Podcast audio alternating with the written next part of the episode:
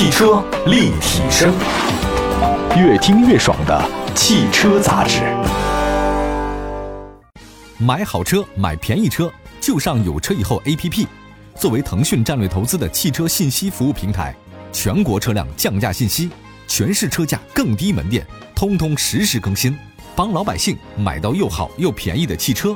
老百姓买车就上有车以后 APP。各位大家好，本期的汽车立体声又跟大家见面了。前段时间也是一个我看到了一个微博啊，这个微博呢应该是一群什么乘风破浪啊小姐姐们参加了一次呢一个社交平台组织的什么什么叫之夜啊，这个之夜之上的话呢，这个大家都穿的很晚礼服嘛，就很多小姐们分别着拍很美的照片就发微博，其中有一个人呢，他发了一个这么一个微博，他说红毯啊，因为他走红毯。加上收腰裙等于骨科？叹号问号。他说姐的身材呢是拿命换的。结果底下呢这一堆人呢就评论说啊姐你腰好细啊，简直太美了吧。结果他也回复一个啊我美是要付出代价的。还有人说谢谢大家的关心啊，尺寸小了没时间改，所有衣服只好这么穿了。那对于这件事情的话呢，我看了一下那个照片，我觉得他那个腰啊真的是被那个衣服压缩到很细很细，有点像我们在很多电影里面啊收腰裙，所以后面那个人呢必须后面踹一脚。那个绳子啪一拉，这个人基本上就差点会晕倒那种状态啊！我不太清楚为什么哈，就是大家怎么会这种审美观，这腰非要这么细才可以？后来我仔细想想看，好像古有赵飞燕掌中舞啊，楚王好细腰，宫中多饿死。从古至今，似乎咱们对女孩子的一些审美就没变过，都在追求这个腰越细越好。看到第二天这个女星发那个微博里面有张 X 光照片，说当你穿那个紧身裙以后啊，腰是收的很细。你那个肋骨啊，整个都往里收，你的内脏就会往下走，整个对你的身体的这个摧残程度啊，真的是真的很可怕。你看了那 X 光片以后，你会觉得真的是不要命啊！咱们健健康康的不行吗？对吧？那说了一下这个现在女性的一些审美的奇奇怪怪的畸形观以后啊，我们来开始说说正能量的事儿。今天我看了一个最新的数据，有相关机构统计说，女性在买车的时候，她们所占的比例已经远远超过了男性。而那女性在什么户外运动啊、探险呀、滑雪呀、潜水，还有做各种其他的这种旅行当中啊，所花费的钱数远远多于男性，而且女性的储蓄比例还有各方面的比例要比男性的高，真的越来越厉害。我们曾经也做过几期关于女性选车的话题，那今天呢，我们在节目当中呢，跟大家说一个可能各位多感点兴趣的小话题啊，就是女生跟汽车之间的一些关系啊，说白了就是她们怎么去选车，而且是准备步入职场的女性。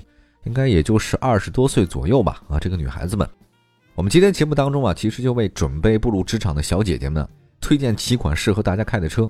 女生买车的话呢，好像首要的是颜值啊，长得不好看，第一项就完蛋。那现在车市的选择十分广泛，无论是大家怎么偏好如何，都能找到适合的车型来开始准备带货啊。第一个可爱型选手，你的可可爱爱，我的奇奇怪怪。那首先说市面上主打女性用车的车型啊，基本都是可爱型的。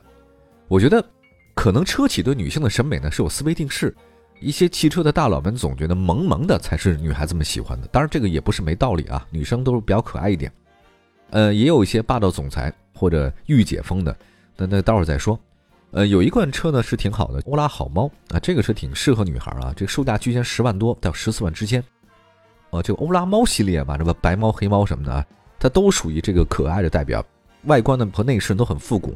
和同类车型一看呢就能区别开来，它辨识度特别的高。那特别是圆圆的前大灯啊，内部的结构的话，你有点像这个漫画动漫里的那个眼睛，再加上车头下方的两撇那个镀铬的小胡子，算是萌态可掬，有点二次元。那么车身呢，这个也是圆圆的造型，介于两厢车跟 SUV 之间。这个长城的官方呢说我们这欧拉呢是小型 SUV，那但我总觉得这就是两厢车啊。车身的轴距呢是二六五零，算得上是小巧可爱。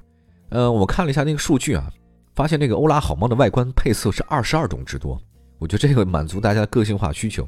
至于说，如果你觉得可爱到头的话呢，不妨可以双色车身，它有很多撞色，像棕色和米色、蓝色和白色、黑色和米色，我觉得都是挺好看的。大街上车的比较多的话呢，就是蓝色和白色开的比较多。如果我觉得用一句话来形容欧拉好猫内饰的话呢，其实就复古、有质感、不太撞脸啊，有个性，舍得用料。中控门板是软质的，触感不错。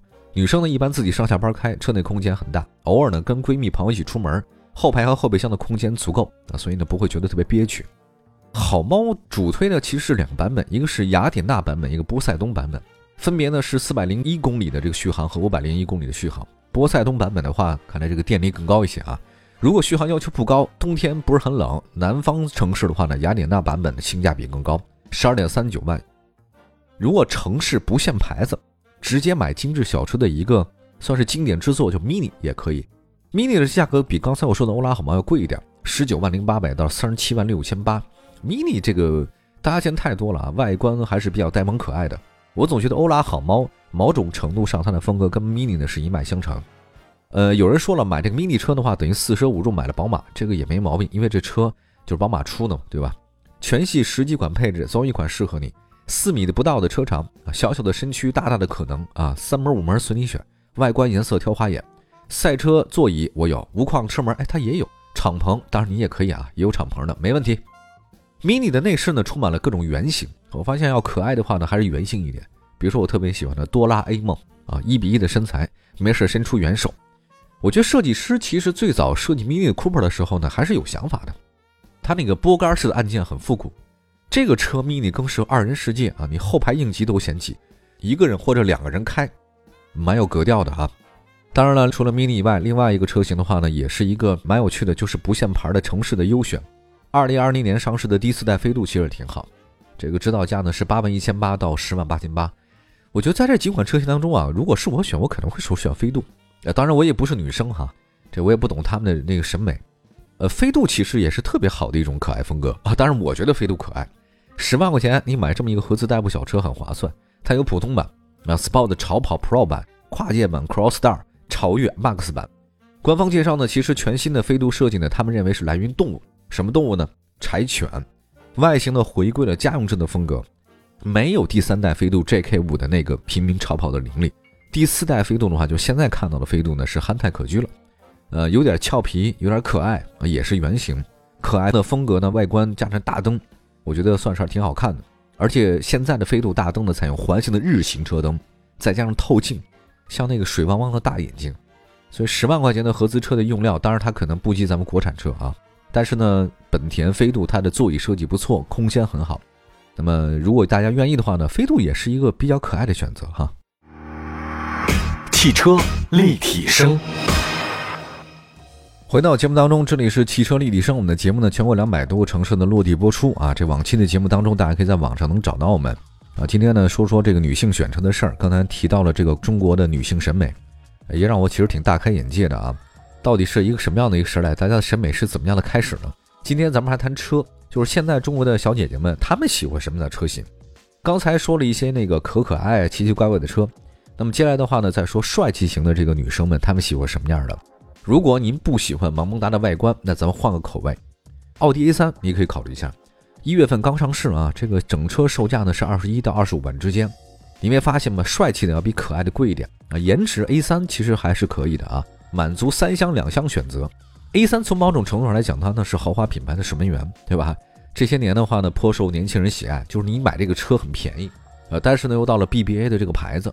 它开出去呢是有面儿，就是最豪华汽车的品牌的那个低端的产品，就是 A3。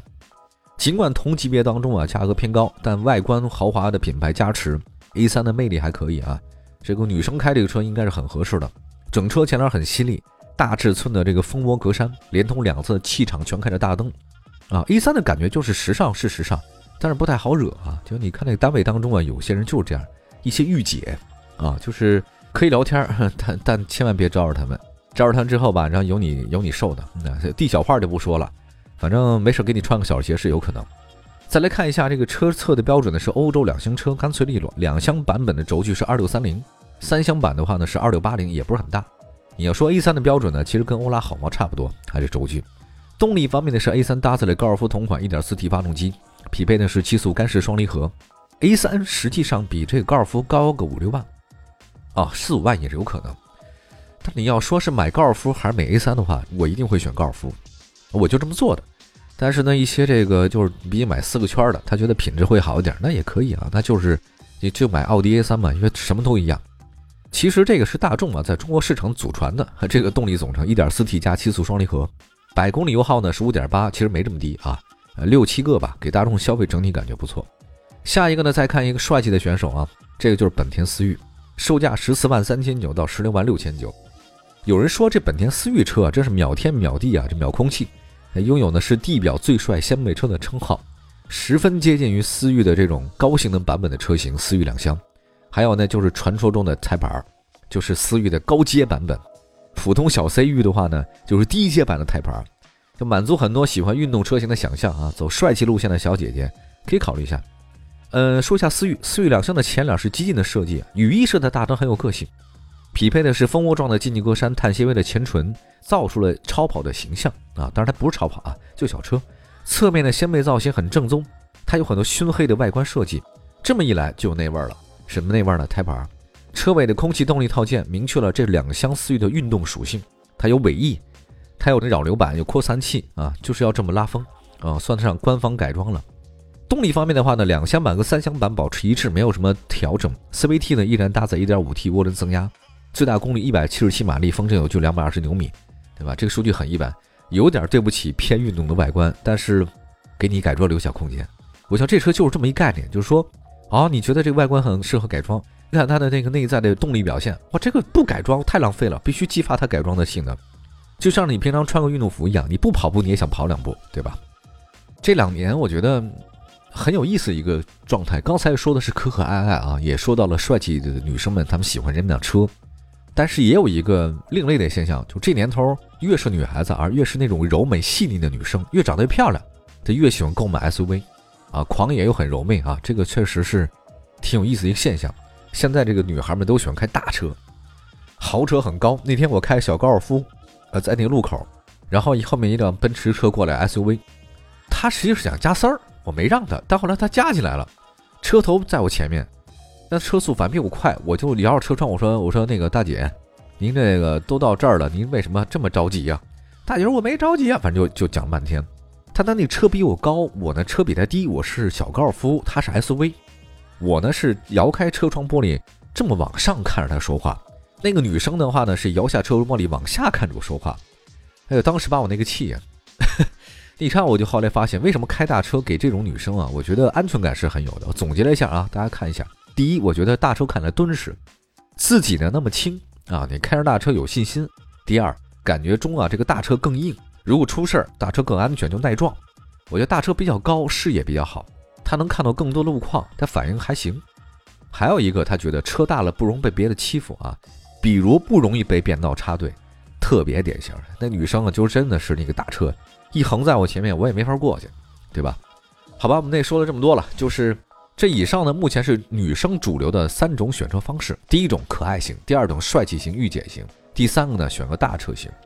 今天主要说的是小姐姐。那我觉得不管什么样时代啊，这个步入职场，如果有辆小车的话呢，不用风吹雨淋啊，周末呢约上人说走就走，开自己车出去玩，我觉得还是挺幸福的一件事儿。以上推荐的是比较特别的车型，其实类似的车型还有很多，没有说专门一款车是为女性设计的。到目前为止，而且今天大家要追求个性。希望各位拥有自己的一个爱车生活吧，车不在大小，真的安全就行，或者说你喜欢就好。感谢各位收听今天的汽车立体声，我是董斌，我们下次节目再见，拜拜。